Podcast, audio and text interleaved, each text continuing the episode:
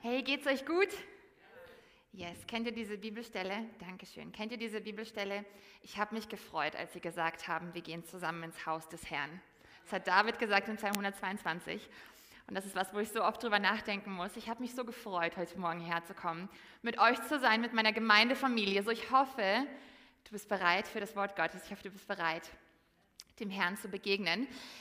Alex hat es gerade kurz angesprochen. Wir sind in einer neuen Themenserie, die ausgegossen heißt. Das ist eine, eine Serie, in der wir uns über Anbetung unterhalten und beschäftigen. Und bevor wir dazu kommen, in gleich ein paar Momenten, ein paar Jugendliche habe ich schon hier gesehen. Für alle zwischen 14 und 21. Wir haben am Freitag wieder Jugend. Also, es wird der Hammer, wenn du Jugendliche hast und wir werden einen richtig krassen Gastsprecher da haben und wir werden ein paar super besondere Neuigkeiten veröffentlichen. Ein paar Jugendliche können sich vielleicht schon denken, worum es geht. Also deswegen, und Clarissa kann sich auch denken, weil Clarissa das zehn Jahre lang gemacht hat, wir werden verraten, wohin es auf Kim vorgeht, okay? So deswegen stell sicher, deine Jugendlichen sind dabei. Wenn du Jugendlicher bist, 14 und 21, dann sei mit dabei, es wird so gut werden. Und dann möchte ich auch den Moment nehmen und ganz kurz ähm, nächste Woche Sonntag highlighten. Weil nächste Woche Sonntag ist ein besonderer Sonntag. Wir haben nämlich unseren Startschusstag für die Connect-Gruppen. Und falls du das erste, falls du noch ganz neu bei uns in der Kirche bist, Connect-Gruppe ist, wo wir Kirche leben unter der Woche, von Montag bis Freitag in kleineren Gruppen. So, falls du noch nie Teil einer Connect-Gruppe warst, dann ist nächste Woche Sonntag dein Tag, okay? Ich verspreche es dir. Melde dich an, schau mal durch auf unserer Webseite, was wir für Connect-Gruppen haben und melde dich an. Falls du noch darüber nachdenkst, ob du in eine Connect-Gruppe gehen soll, äh, ob du eine Connect-Gruppe leiten sollst, dann hast du heute Abend um 18 Uhr die Möglichkeit, mit uns darüber zu quatschen. Wie funktioniert es? Wie sieht es aus? Falls du dir noch unsicher bist, lass uns darüber sprechen, okay? Und lass uns dir helfen zu schauen, wie könntest du eine Connect-Gruppe leiten, wie könnte das ganz praktisch aussehen. Und wenn du ein Training außerhalb brauchst und schaffst heute Abend nicht, füll einfach eine Kontaktkarte aus und lass es uns wissen, dann checken wir was für dich individuell ab. Ist das gut? Yes, nice. Also, wenn man so ein Mikrofon in der Hand hat, dann hat man ganz viel Autorität, oder nicht, vielleicht nicht Autorität, aber die Möglichkeit zu sagen, was man möchte. Zuerst möchte ich euch liebe Grüße von unseren Pastoren ausrichten. Die sind in den USA gerade ähm, auf einer Konferenz und wir senden ganz liebe Grüße dorthin, viele Umarmungen, Will und Melanie. Wir lieben euch und wir freuen uns, wenn ihr nächste Woche da seid, wo ihr hingehört, nämlich zu uns. Gell? Yes. Und dann möchte ich auch einen Moment nehmen. Und weil ich liebe es, Menschen zu sagen, wie sehr ich sie liebe. Und wir sollten das viel öfter tun, als wir, als wir es manchmal tun, oder? So, ich möchte den Moment nehmen und diese wundervolle Frau hier vorne ehren, und zwar nämlich unsere wunderschöne Melina. Und Melina, ich möchte zuerst einmal nicht nur Danke sagen für was du tust, sondern vor allem für wer du bist. Und ich habe diese Woche eine Predigt gehört und da hat jemand gesagt, ein sichtbares Zeichen von unserer Liebe Gottes, ein Beweis dafür ist die Art, wie wir andere Menschen lieben. Und du bist so gut darin, andere Menschen zu lieben und man sieht darin so sehr dein Herz.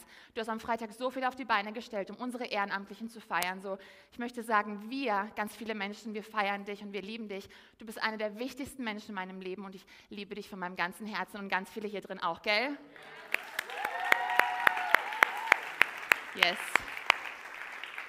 Genau.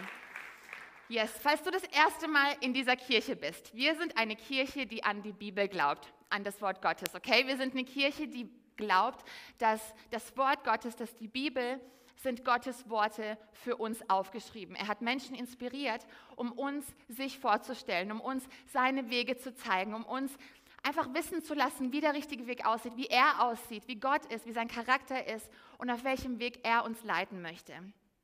Und ich habe mir erlaubt, diesen einen Gedanken hier einzuflechten in meine Predigt, weil was ich so immer wieder mitbekomme, oder manchmal ist es vielleicht auch nur ein Gefühl, ist, dass ganz viele Menschen, die meisten Christen lesen ganz oft das Neue Testament. Und es ist der Hammer. Bitte, bitte lies das Neue Testament. Du brauchst es für deine Beziehung, für deine Nachfolge von Jesus, brauchst du das Neue Testament. Aber ich will dich heute challengen und herausfordern, hin und wieder auch mal die erste Hälfte deines Buches, deiner Bibel aufzumachen. Okay, weil ich würde behaupten, wenn du Gott kennenlernen willst, brauchst du beides. Du brauchst das Alte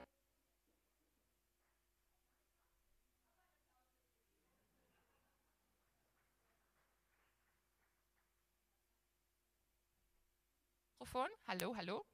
Hallo. Hallo. Jetzt hört ihr mich wieder? Okay, super. Also, ich glaube, du brauchst beides, weil tatsächlich Jesus selbst hat im Alten Testament gelebt und er war ein Gelehrter des Alten Testaments, weil das Neue Testament kam erst, als er gestorben und wieder auferstanden ist. Das Neue Testament ist eigentlich ein anderes Wort einfach nur für der neue Bund, der geschlossen wurde durch Jesu eigenes Blut. So deswegen, ich will dich ermutigen, hin und wieder, schau auch mal in diese erste Hälfte deiner Bibel rein. Ist das gut? Und das ist auch, was wir heute zusammen machen wollen. Lass uns einsteigen in unsere Geschichte für heute. Und zwar ist es 1. Mose 22. 1. Mose 22 und wir beginnen bei Vers 1. Und das ist wahrscheinlich für mich eine der verrücktesten Geschichten im Alten Testament. Und da ist so viel drin. So deswegen lasst uns zusammen einsteigen. Und es geschah nach diesen Begebenheiten, da prüfte Gott den Abraham und sprach zu ihm, Abraham. Und er antwortete, hier bin ich. Sag mal mit mir zusammen, hier bin ich. Hier bin ich, sehr gut. Und er sprach, Gott sprach, nimm doch deinen Sohn, deinen einzigen, den du lieb hast, Isaak, und geh hin in das Land Moria und bringe ihn dort zum Brandopfer dar, auf einem der Berge, den ich dir nennen werde.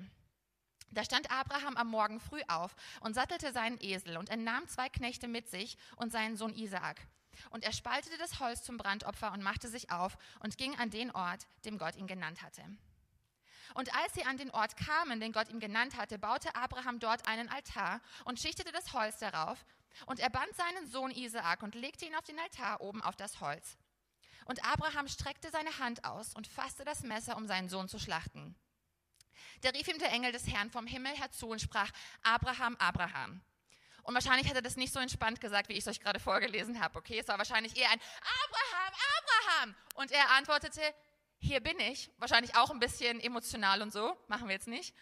Und er sprach, der Engel sprach, leg deine Hand nicht an den Knaben und tue ihm nichts. Denn nun weiß ich, dass du Gott fürchtest, weil du deinen einzigen Sohn nicht verschont hast um meinetwillen. Da erhob Abraham seine Augen und schaute und siehe, da war hinter ihm ein Widder, der sich mit seinen Hörnern im Gestrüpp verfangen hatte. Und Abraham ging hin und nahm den Widder und brachte ihn als Brandopfer dar anstelle seines Sohnes. Und Abraham nannte den Ort, der Herr wird dafür sorgen, sodass man heute noch sagt, auf dem Berg wird der Herr dafür sorgen. Lass uns zusammen beten. Oh Jesus, ich danke dir so sehr für dein Wort. Herr, ich danke dir für die Kraft, die in deinem Wort steckt. Jesus, ich danke dir, dass du diese Worte jetzt für uns lebendig machst. Heiliger Geist, ich danke dir dafür, dass du zu jedem Einzelnen so sprichst, dass wir dich verstehen können. Danke, dass da, wo du bist, Jesus, und du bist gerade hier, danke, dass du uns begegnen wirst. Vater, ich danke dir dafür, dass du siehst, wo jeder einzelne von uns steht und dass du uns nicht verurteilst für Zweifel oder für Sorgen oder für Misstrauen, Herr, sondern dass du uns genau dort darin heute begegnen wirst, in Jesu Namen. Vater, ich danke dir dafür, dass du hier bist, bereit zu deinen Kindern zu sprechen. Wir sind dankbar für das, was du zu uns sprechen wirst und wir erwarten von dir, Jesus. Ich danke dir dafür, dass alle Ablenkung beiseite geschafft wird für diesen Moment, Herr. Wir konzentrieren uns auf dein Wort. In Jesu Namen. Amen. Amen. Die meisten von euch wissen es, wenn ich predige, ich bringe euch Fragen mit. Wer von euch liebt gerne Überraschungen? Kein, ohne Spaß, wenn ihr eine Überraschung bekommt, würdet ihr euch nicht freuen? Doch, doch, ihr würdet euch freuen, oder? Überraschungen sind was richtig Tolles. Ich liebe Überraschungen. Ja, ich finde, es ist was ganz Besonderes. Es ist eine ganz besondere Art der Freude, wenn man jemandem eine Überraschung macht, aber auch wenn man selber eine bekommt, oder? Was ich voll cool finde, das gibt es immer mehr. Du kannst zum Beispiel Blumen online bestellen und die werden direkt der Person nach Hause geliefert. Du könntest ein süßes Kärtchen dazu machen, du könntest das auch Singles, ich gebe euch einen Tipp, könnt ihr gerne bei mir machen. Einfach anonym, oberschön Blumen schicken, das ist doch der Hammer. Ähm, oder was ich auch sehr gerne mache, wenn ich weiß, jemand wünscht sich etwas, dann bestelle ich es manchmal bei Amazon und schicke es ihnen direkt zu mit einer süßen Nachricht. Geht alles heutzutage. Amazon würde das Geschenk sogar für dich verpacken. Krasse Sache, Überraschungen. Als Kind war immer mein Nonplusultra, eine Überraschungsgeburtstagsparty mal zu bekommen, ja. Und ich habe tatsächlich von meinen Freunden zu meinem 18. eine bekommen. War der Wahnsinn, war obercool. Aber weißt du, das, ich liebe das Konzept von Überraschungen, weil ohne dass du es mitbekommst, merkst du plötzlich, jemand hat sich Gedanken über dich gemacht. Jemand hat Mühe und Zeit und vielleicht sogar Geld investiert, um dir eine ganz besondere Art der Freude zu machen. So, versteht ihr, was ich meine? Ich glaube, wir sind uns einig, oder? Wenn wir sagen, Überraschungen sind mega, mega besonders. Es ist eine besondere Art der Freude.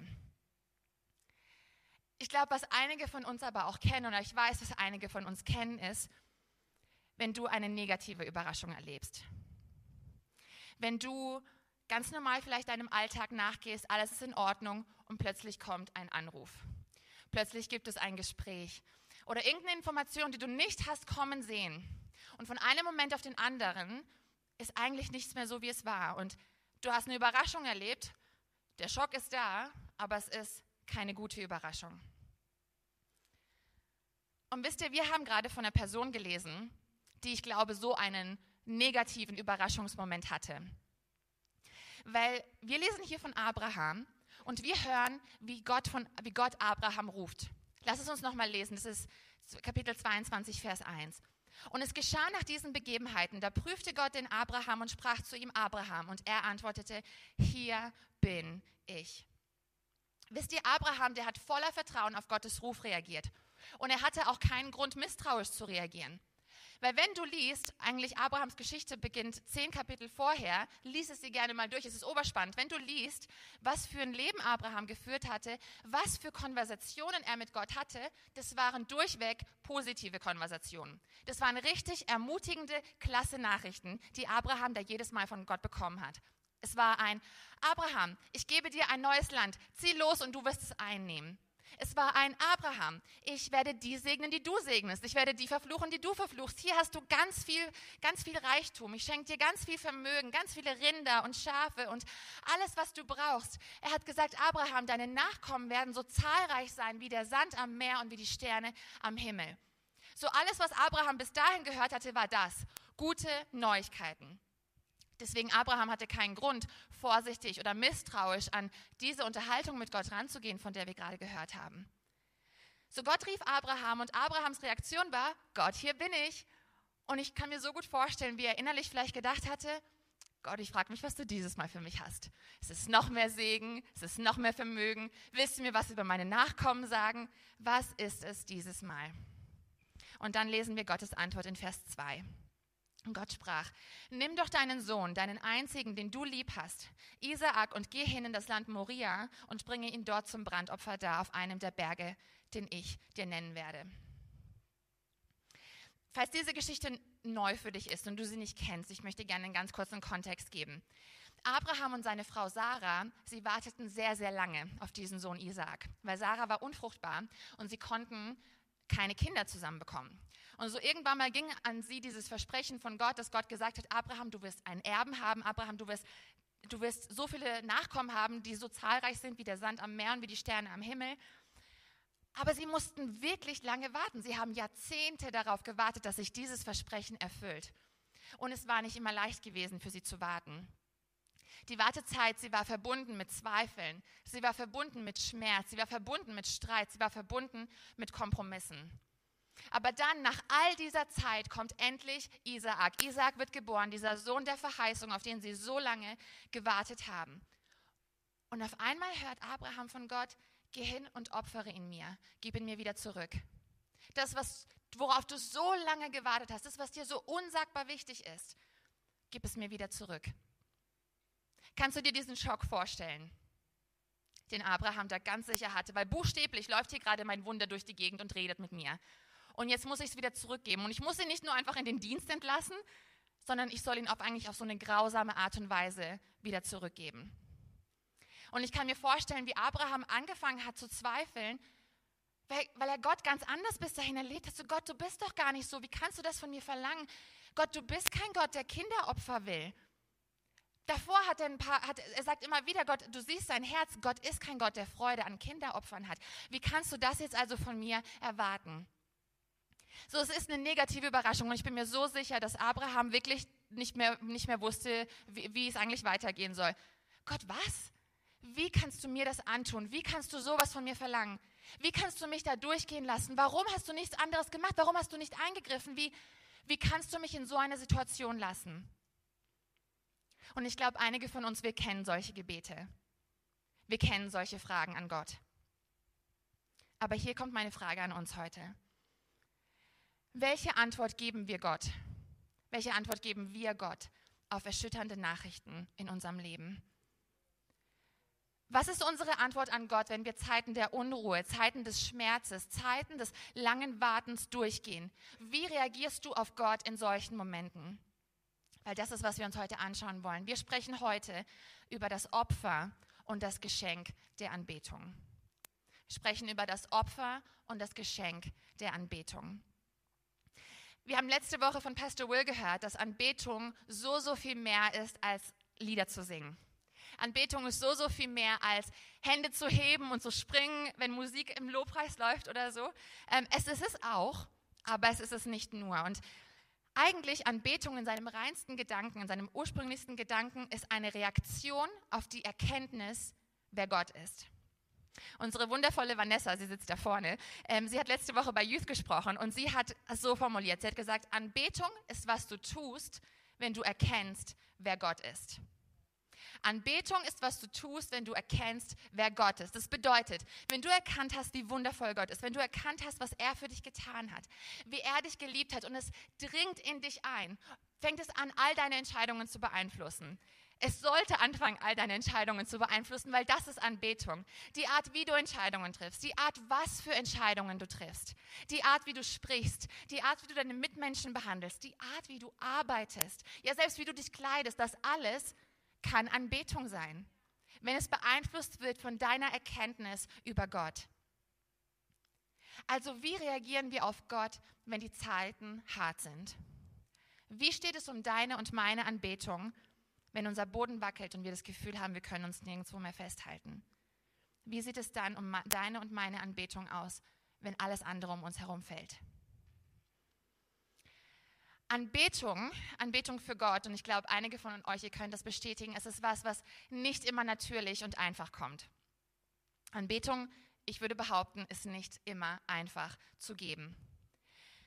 Weil einige von euch, ihr kennt das, wenn die Umstände hart werden, wenn Anbetung dich ganz viel kostet, weil alles in dir, deine Umstände, deine Familie, deine Finanzen, deine Gefühle, dein Job, deine deine Herausforderungen dir eigentlich was ganz anderes sagen. Wenn sie dir sagen, es ist zu hart gerade anzubeten, ich kann gerade nicht danken, ich kann gerade nicht Gott Danke sagen, weil mir geht es nicht gut. Die Umstände sind nicht leicht in meinem Leben. Wenn das deine Umstände sind und dann trotzdem mit Anbetung zu reagieren, trotzdem von, mit Danksagung vor Gott zu kommen, trotzdem auf deine Knie zu fallen im Lobpreis und zu sagen, Gott, mein Leben für deins, das ist ein Opfer der Anbetung. Und vielleicht fragst du dich, okay, warum sollte ich das überhaupt tun? Warum sollte ich anbeten, wenn ich mich nicht danach fühle? Warum sollte ich Gott in Danksagung vor Gott kommen, wenn mein Leben komplett anders aussieht? Dann möchte, ich es für dich ein bisschen poetisch ausdrücken. Ähm, und zwar habe ich das mir nicht selber überlegt, sondern ich habe es eigentlich von Moses aus der Bibel geklaut. Weil Mose hat gesagt, an einem Punkt hat er gesagt, Gott, ich würde lieber für immer in der Wüste mit dir bleiben, als im verheißenen Land ohne dich. Gott, ich würde lieber für immer in der Wüste bleiben, solange du da bist, anstatt in das verheißene Land zu gehen ohne dich. Weil ich glaube, wenn du weit genug mit Jesus gelaufen bist, wenn du Jesus gut genug kennengelernt hast, dann weißt du, wer er ist. Dann weißt du, er würde niemals etwas von dir verlangen, einfach weil er böse ist oder weil er, weil er ist nicht böse oder weil er dich ärgern will oder weil ihm irgendwas durch die Hände gegangen ist und er hat was nicht kommen sehen oder sowas. So ist unser Gott nicht.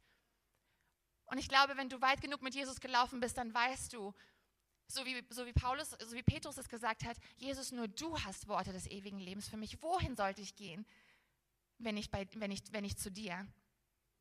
So deswegen, Abrahams Reaktion. Abraham ist heute so ein wunderschönes Beispiel für uns, wenn es darum geht, in den harten Zeiten anzubeten. Weil was hat er gesagt, als an ihn der härteste Ruf wahrscheinlich, gegen den man sich überhaupt vorstellen kann? Seine Antwort war, hier bin ich. Und wisst ihr, ich finde das so krass, weil Abrahams Antwort war immer, hier bin ich. Sie hat sich nicht verändert. Als Gott mit Segnungen kam und ihm gesagt hat, Abraham, schau mal, das alles bekommst du von mir, hat Abraham gesagt, Gott, hier bin ich. Als Gott ihn wahrscheinlich um das Härteste gefragt hat, war Abrahams Reaktion, Gott, hier bin ich. Seine Antwort war immer die gleiche. Es war immer ein williges, ein hingegebenes, ein vertrauendes, ein folgendes Herz. Also wenn du Notizen heute machst, wird es heute sehr leicht für dich aufzuschreiben, weil ich möchte diese Antwort von Abraham ein bisschen auseinandernehmen. Hier bin ich und was es bedeutet. So deswegen lass uns auf das erste Wort schauen. Das erste Wort ist hier. Beim Hier geht es um einen Ort. Es geht um mein Hier und Jetzt, da wo ich gerade bin. Und ein lustiger Fun-Fact über mich, oder ich weiß nicht, ob ich finde es ich eher schön, aber ich liebe die wunderschöne Welt, auf der wir leben, ja. Und ich staune so, so gerne, ähm, wenn ich andere Kulturen kennenlerne, wenn ich andere Länder bereisen darf verschiedene Naturgewalten erleben darf, ähm, Menschen kennenlernen darf, die eine andere Hautfarbe haben, die eine andere Sprache sprechen, weil Jesus ist auch in ihnen, sie sind auch sein Ebenbild. Stell dir mal vor, Gott kann Chinesisch. Wie hört sich das denn an, wenn Gott Chinesisch spricht? Das ist, das ist eine ganz andere Tonart als die, die ich höre, wenn er mit mir redet. Versteht ihr, was ich meine? Ich bin extrem begeistert, wenn ich über sowas nachdenke. Ähm, und meine engen Freunde, die wissen das, an irgendeinem Punkt bei jeder Reise, selbst wenn ich in Deutschland unterwegs bin und ich bin im wunderschönen Bayern und frühstücke Weißwurst, das finde ich nämlich ganz toll, darfst mich gerne zum Weißwurstfrühstück einladen, wenn du das machst. Aber an irgendeinem Punkt, weil ich so begeistert bin von dem, was ich sehe, stelle ich mir irgendwann mal immer die Frage, vielleicht sollte ich hierher ziehen. Tabea hat es gerade gesagt. Wann immer ich an irgendeinem wunderschönen Ort bin, tolle Menschen kennenlerne, irgendwann werde ich mir immer die Frage stellen, vielleicht sollte ich hierher ziehen. So, ich war in Vietnam, irgendwo im Norden, in irgendeinem Dorf, wo die kein Wasser haben, laufendes Wasser und kein Strom. Und ich war so, vielleicht sollte ich es einfach versuchen, vielleicht sollte ich einfach hierher ziehen. Das ist normal für mich, ja. Ähm, das, das passiert fast jedes Mal. Keine Angst, ich ziehe nicht weg. Okay? Meine Mama ist wahrscheinlich am Livestream. Yes, Schatz, komm nach Hause. Nein, ich ähm, ziehe nicht weg. Aber wenn ich ganz ehrlich mit euch bin, und ich hoffe, es ist okay, wenn ich für einen Moment ehrlich mit euch bin, manchmal stelle ich mir vor oder manchmal wünsche ich mir, ich würde woanders leben, weil mein Hier zu anstrengend für mich ist. Manchmal ist mein Hier gefüllt mit Enttäuschung und mit Schmerz, mit so viel Verantwortung, dass ich nicht weiß, wohin damit. Und an, ich fange an in meinem Kopf, wenn ich mir vorstelle, sollte ich hierher ziehen, manchmal, wenn ich ehrlich bin, ist es einfach nur ein Fluchtgedanke, weg von meinem schwierigen Hier hin zu einem leichteren Dort. Und wisst ihr, ich glaube, ich, glaub, ich würde behaupten, wir alle kennen das. Weil ein Job kann richtig aufregend sein und genau das, was du wolltest, bis zu dem Moment, wo die Puste raus ist und du Sachen machen musst, die du eigentlich gar nicht machen wolltest. Beziehungen und Freundschaft und Ehe ist so ein Segen. Äh, Ehe kann ich nicht beurteilen, das habe ich gehört. Aber Beziehungen und Freundschaften und so, das kann, es ist so ein Segen bis zu dem Moment, wo du anfangen musst, für lange Zeit Spannungen auszuhalten. Immer und immer wieder anstrengende Konversationen führen musst, immer und immer wieder vergeben musst. Kirche kann so ein wundervoller Ort sein und so begeisternd bis zu dem Moment, wo du erkennst, ah, die sind ja auch nicht perfekt. Und diese Kirche hat ja irgendwie auch Fehler. Auf den göttlichen Partner zu warten, ist ein richtig tolles Glaubensziel. Aber was passiert, und was ich sehe, ist, dass ganz oft Leute anfangen, Kompromisse einzugehen, weil Gott ihnen hier in ihrem Gebetsanliegen scheinbar nicht begegnet und deswegen gehen sie dort auf die Suche, um sich selber zu, zu besorgen, was sie gerade brauchen. Also was tust du, wenn dein Hier nicht so aussieht, wie du es dir immer vorgestellt hast? Was ist, wenn dein Hier hart wird? Und lasst uns hier Abraham als Vorbild nehmen, weil er war in einer schier unmöglichen Situation. Von ihm wurde das Heftigste verlangt. Aber als der Ruf an ihn erging, Abraham, nimm deinen Sohn und geh hin und opfere ihn, heißt es, er ist am nächsten Morgen aufgestanden und er hat genau das getan, was Gott gesagt hat. Abraham entschied sich in seinem Hier treu zu bleiben und nicht wegzurennen an einen dort, wo er vielleicht Isaac nicht hätte opfern müssen. Er blieb treu in seinem Hier und suchte nicht nach einem einfacheren dort. Abraham zeigte eigentlich genau das dadurch. Gott, ich bin lieber in einem schweren Hier mit dir, als in einem scheinbar einfachen dort ohne dich. Er hatte es schon mal probiert, dort ohne Gott zu erreichen. Und ich glaube, er hat einfach gemerkt, es funktioniert nicht. Gott, ich bleibe in meinem Hier mit dir und ich tue, was du von mir möchtest. Ich bleibe hier, auch wenn hier gerade ein sehr harter Ort für mich ist zu bleiben. Wisst ihr, diese Predigt oder eher diese Gedanken ist was, was schon sehr, sehr lange mit mir einfach in, in mir passiert, in meinem Herzen passiert. Ähm, weil letztes Jahr war kein leichtes Jahr für mich. Und mein Jahr war, wenn nicht wahrscheinlich das schwerste Jahr, was ich bisher hatte. Und ich habe mir letztes Jahr eine kurze Zeit genommen. Ich war eine Woche alleine in London, weil ich war so, Herr, ich brauche jetzt einfach Zeit mit dir. Einfach, dass wir uns neue Perspektive nehmen. Einfach nur wir zwei über alles reden können und nachdenken können. Weil mein Hier war zu dem Zeitpunkt gefüllt mit Schwere, mit Enttäuschung und mit einer Menge Spannung und Verletzung. Und ich war in London und Gott schenkte mir ein Lied. Ich habe dieses Lied nicht selber geschrieben, ich wünschte es. Aber dieses Lied hat mich eigentlich durch das gesamte letzte Jahr begleitet und ich möchte euch gerne die ersten vier Verse davon vorlesen. Und zwar heißt das Lied Homewards von Benjamin Hastings. Und ich habe die deutsche Übersetzung für euch mitgebracht, es ist ein englisches Lied. Und er schreibt hier, ich bin hier draußen im Freien und ich versuche den Weg zu gehen. Irgendwo zwischen dem Versprechen und dem Ort, an dem es sich erfüllt. Wer weiß, was es mich kosten wird und wie lange es dauern wird. Aber hier kommt's und das war mein Gebet seither bis heute. Aber ich sagte, ich würde dir folgen und ich werde es nicht mehr zurücknehmen.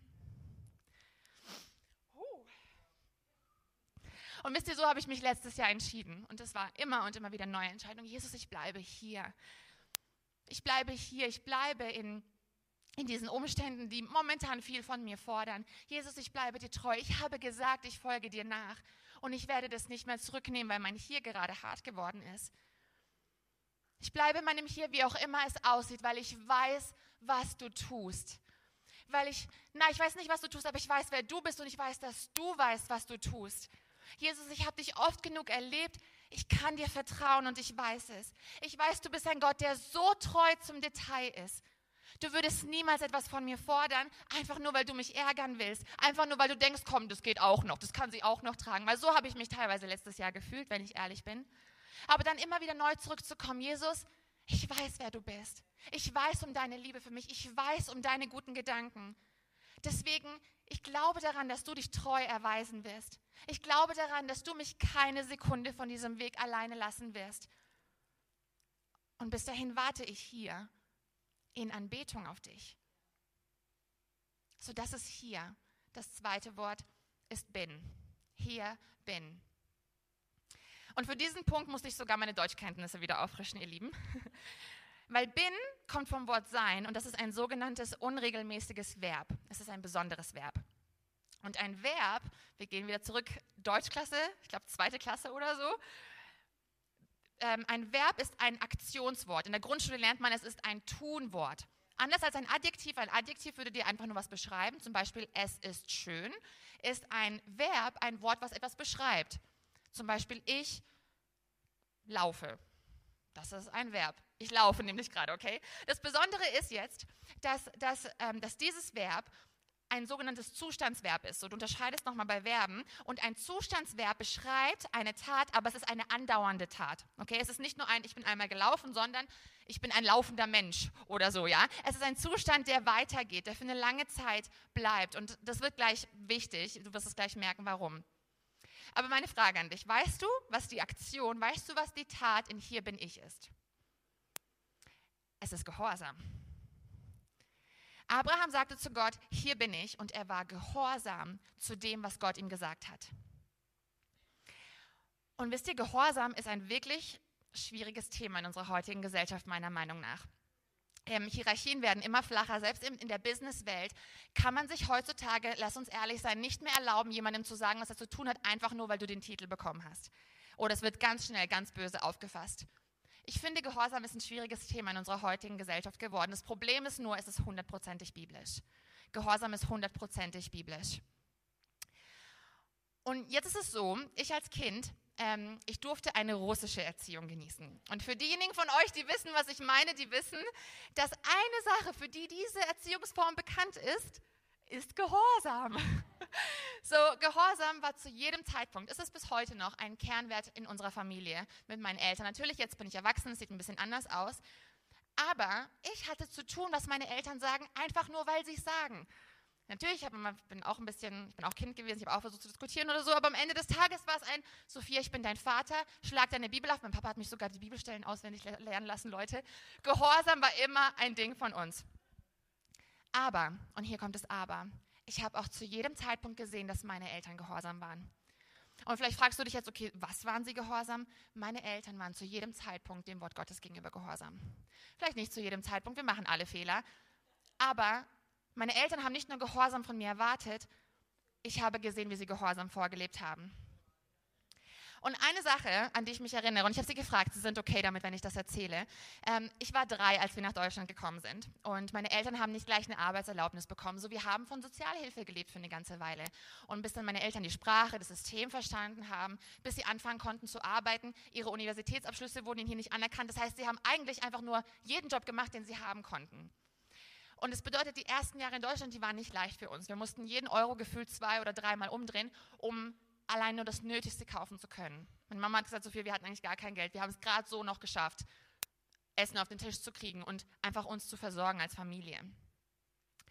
Aber jeden Monat habe ich mitbekommen, und das ist, weil ich immer sehr interessiert bin in solchen Sachen, ich habe jeden Monat mitbekommen, wie meine Eltern eigentlich gekämpft haben mit, dem, mit der Frage, ob sie diesen Monat ihren Zehnten überweisen können. Weil am Ende des Monats, und das ist verrückt, war es genau das Geld, was auf dem Konto im Minus war. Und meine Eltern jeden Monat neu haben geweint und haben wirklich ihre Angst vor den Herrn gebracht und waren so, Herr, ich, wir wissen nicht, wie wir das überweisen sollen. Und ich habe immer mitbekommen, wie sie mit dieser Frage gerungen haben. Aber wisst ihr, am Ende des Tages, es war jeden Monat ihre neue Entscheidung. Sie haben gemeint, aber Gott, wir vertrauen dir. Gott, wir vertrauen deinem Wort. Wir glauben deinem Wort, dass wenn du sagst, prüf mich, ob ich nicht die Fenster des Himmels für dich öffnen würde und dich versorgen würde. Und am Ende des Tages, es war ein hartes Opfer und heute würde ich sagen, es war Anbetung weil sie haben jeden Monat neu entschieden, nein Gott, wir vertrauen dir. Und wir glauben, dass du die Wahrheit sagst. Auch wenn unser Konto uns gerade was anderes sagt, auch wenn unser Gehaltscheck oder die Rechnungen, die reintrudeln, Jesus, wir vertrauen deinem Wort. Und um diese Geschichte hier abzurunden, was ich euch sagen kann, ist, Gott ist so ein treuer Versorger. Gott ist so ein treuer Vater, der den Glauben meiner Eltern nicht enttäuscht und nicht im, Stich gelassen hat, sondern sie versorgt hat. Und das ist der Gehorsam, der mir vorgelebt wurde. An dieser Stelle, Mama und Papa, ich liebe euch. Ich weiß, es war nicht einfach, aber ihr habt durchgezogen und das ist, das ist ein, ein, ein Schatz, von dem ich hier gerade greifen darf. Ich könnte das nicht mal in Worte fassen. Deswegen bitte verstehe mich, nicht, bitte versteh mich richtig, ich kann dir keine Kindererziehungstipps geben, weil ich habe darin keine Erfahrung. Aber was ich dir sagen kann, ist, was dieser vorgelebte Gehorsam in meinem Leben getan hat. Er hat meine Beziehung mit Gott gesegnet auf eine Art und Weise, wie ich, wie ich wirklich nicht mehr wüsste, wie ich es dir sagen soll, wie ich es dir beschreiben sollte. Weil ich würde behaupten, es fällt mir nicht schwer, Gott zu gehorchen und es fällt mir auch nicht schwer, meinen Leitern zu gehorchen, selbst wenn sie manchmal Dinge anders sehen als ich oder von mir Sachen wollen, wo ich eigentlich denke, würde ich es eigentlich nicht so gerne machen, aber okay, ich mache es mit einem Lächeln auf dem Gesicht. Weil das ist der Gehorsam, den ich gelernt habe. Und ich glaube, er ist hundertprozentig biblisch. Ich glaube, dass durch Gebet und durch Lobpreis tun wir oft Durchbrüche vorbereiten. Wir tun ähm, wir tun Segen vorbereiten, aber ich glaube auch, dass es Gehorsam ist, der die Türen öffnet. Ich glaube, du darfst Gehorsam nicht wegdenken aus dieser Gleichung. Der Unterschied zwischen einem reinen Lippenbekenntnis der Anbetung und einem Lebensstil der Anbetung ist Gehorsam. Denn Gehorsam sagt, Gott, ich bin drin, egal was es kostet. Trotz des Schmerzes, trotz der Verwirrung, auch wenn ich hier gerade Schaden erleiden könnte, weil ich dir treu bleibe, Gott, ich tue, was du mir gesagt hast. Ich bleibe dir treu, Gott, und ich tue, was du mir gesagt hast.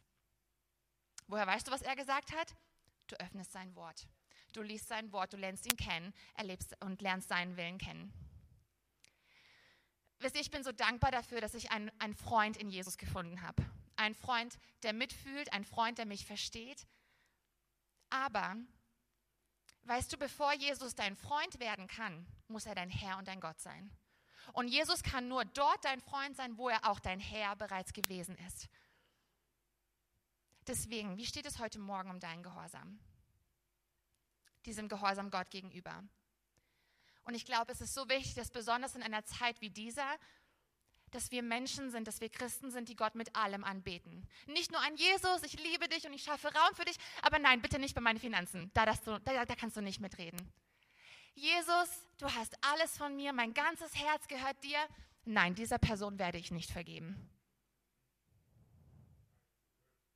Gehorsam ist das, was den Unterschied macht zwischen einem Lippenbekenntnis und einem Lebensstil der Anbetung. Und ich weiß, das war hart. Könnt ihr bitte kurz einmal sagen, Sophia, wir lieben dich? Danke.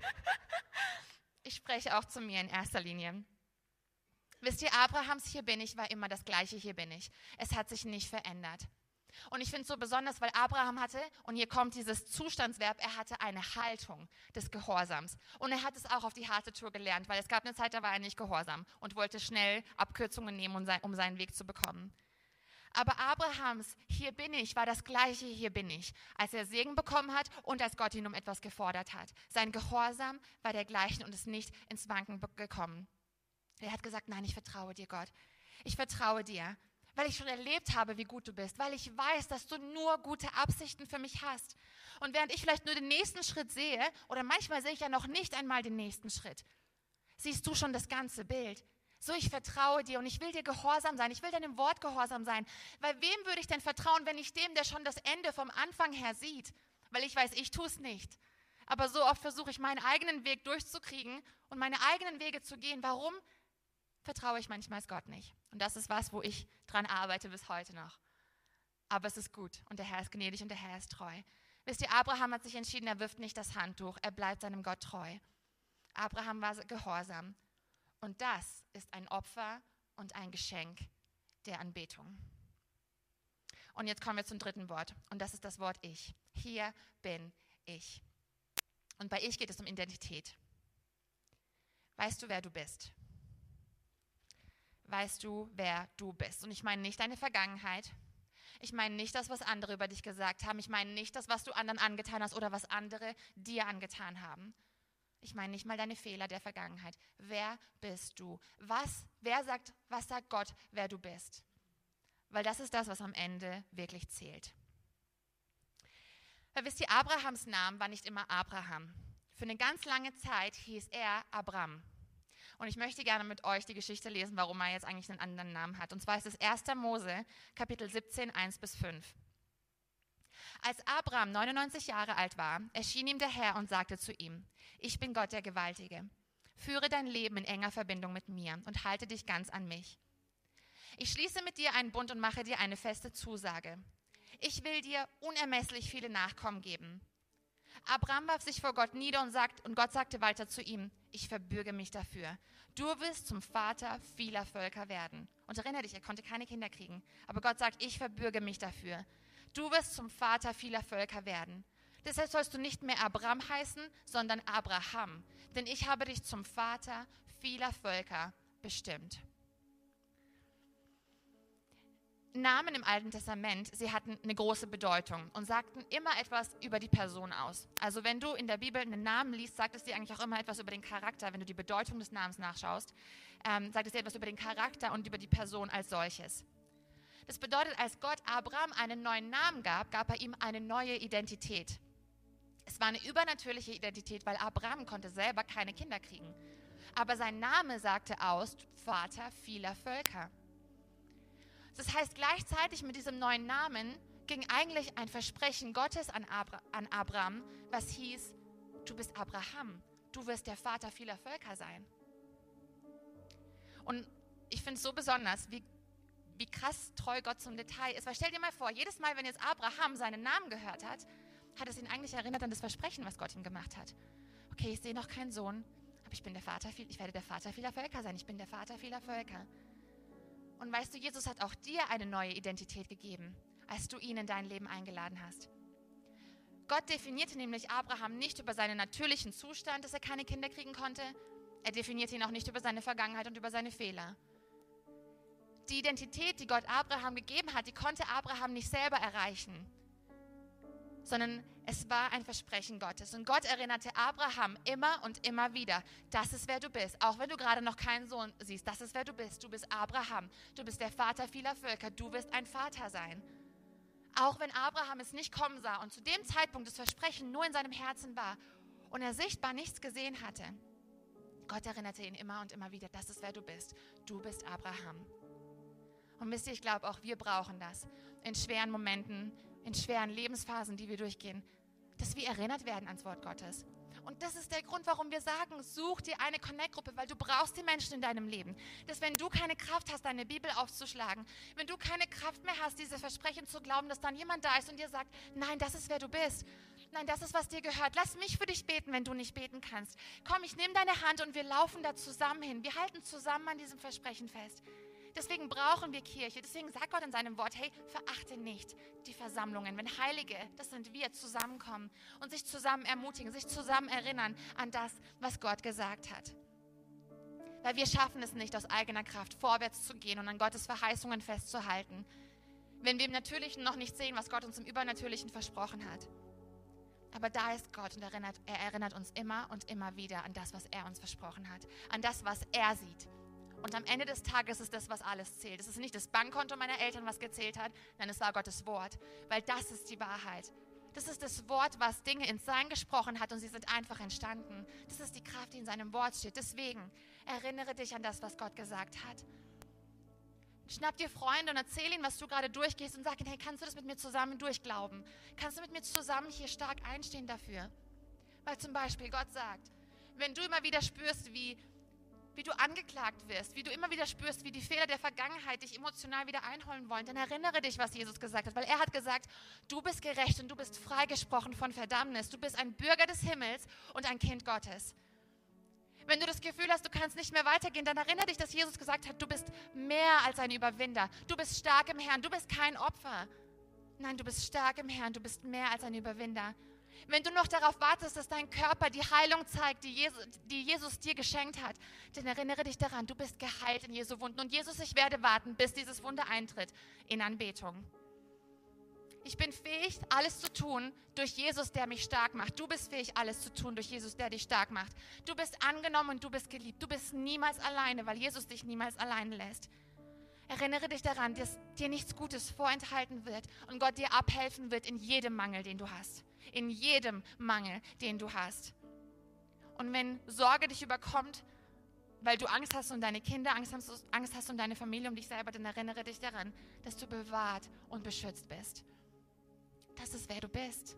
Das ist die Wahrheit. Ich weiß, es gibt so viele Wahrheiten in dieser Welt. Das ist die einzige Wahrheit.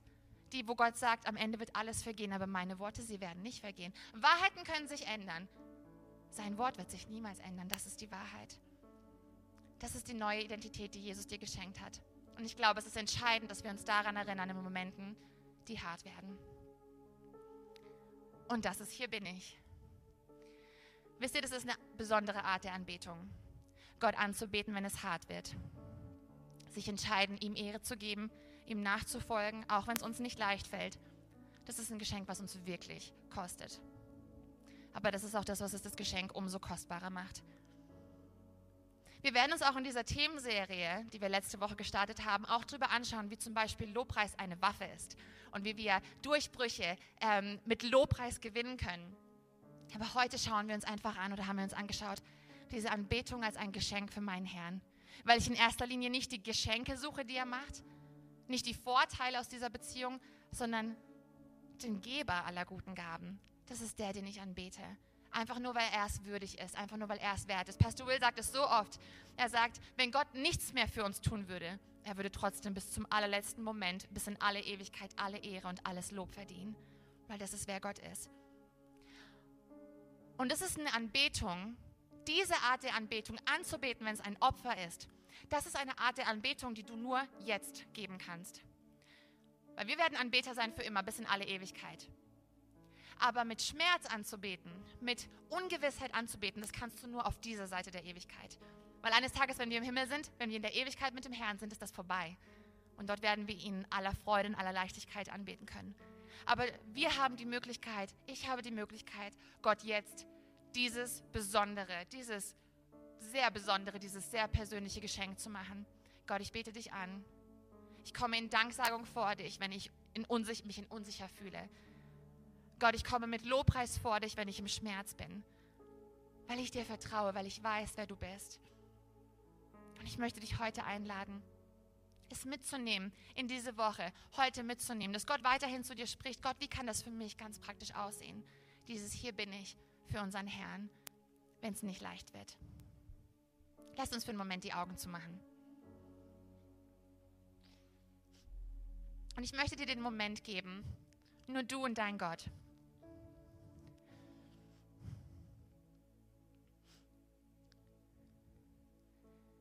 Wie steht es um deine Anbetung? Wo stehst du? Vielleicht gehst du gerade eine harte Phase durch. Wo steht Gott in diesem ganzen Bild?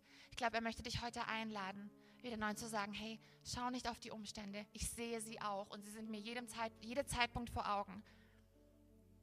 Aber das Wichtige ist, das Wichtigste ist, du und ich, es ist die Beziehung, die wir haben.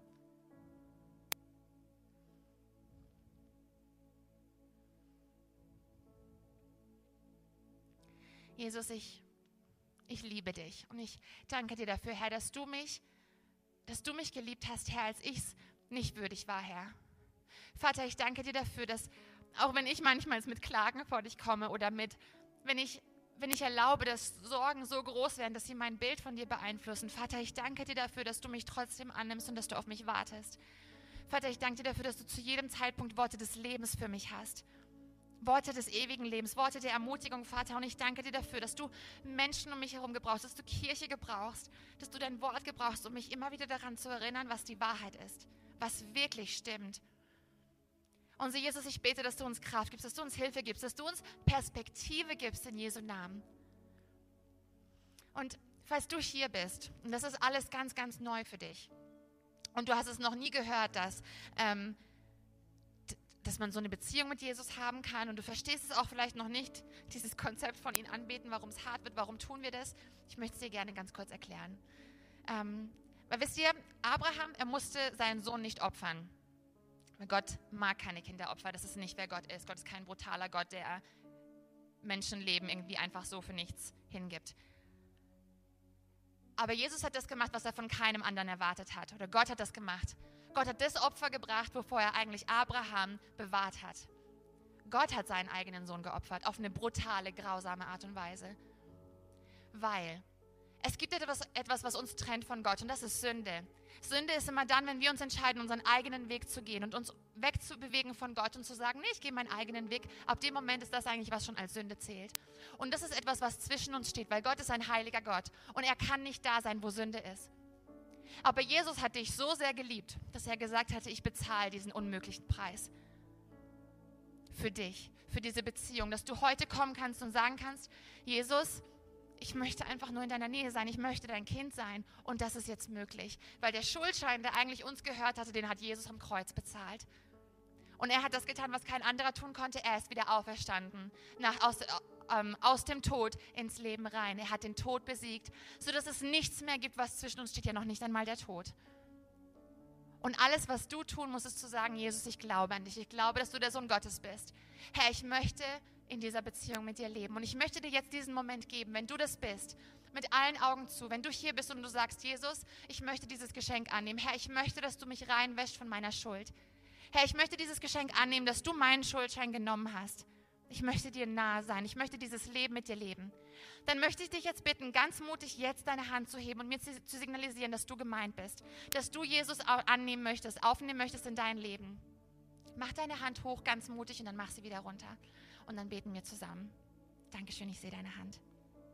Ich gebe dir noch einen Moment. Du machst es in erster Linie nicht für mich. Du machst es damit, wenn der Feind eines Tages kommt und dir sagt, du hast gar nichts gemacht, dann kannst du sagen, nein, ich habe meine Hand gestreckt. Ich habe einen Schritt im Glauben gemacht, ich erinnere mich an diesen Tag. Das ist der Tag, an dem ich Jesus aufgenommen habe. So deswegen, wenn du deine Hand hochmachen möchtest, gebe ich dir jetzt noch diesen Moment. Okay, Dankeschön.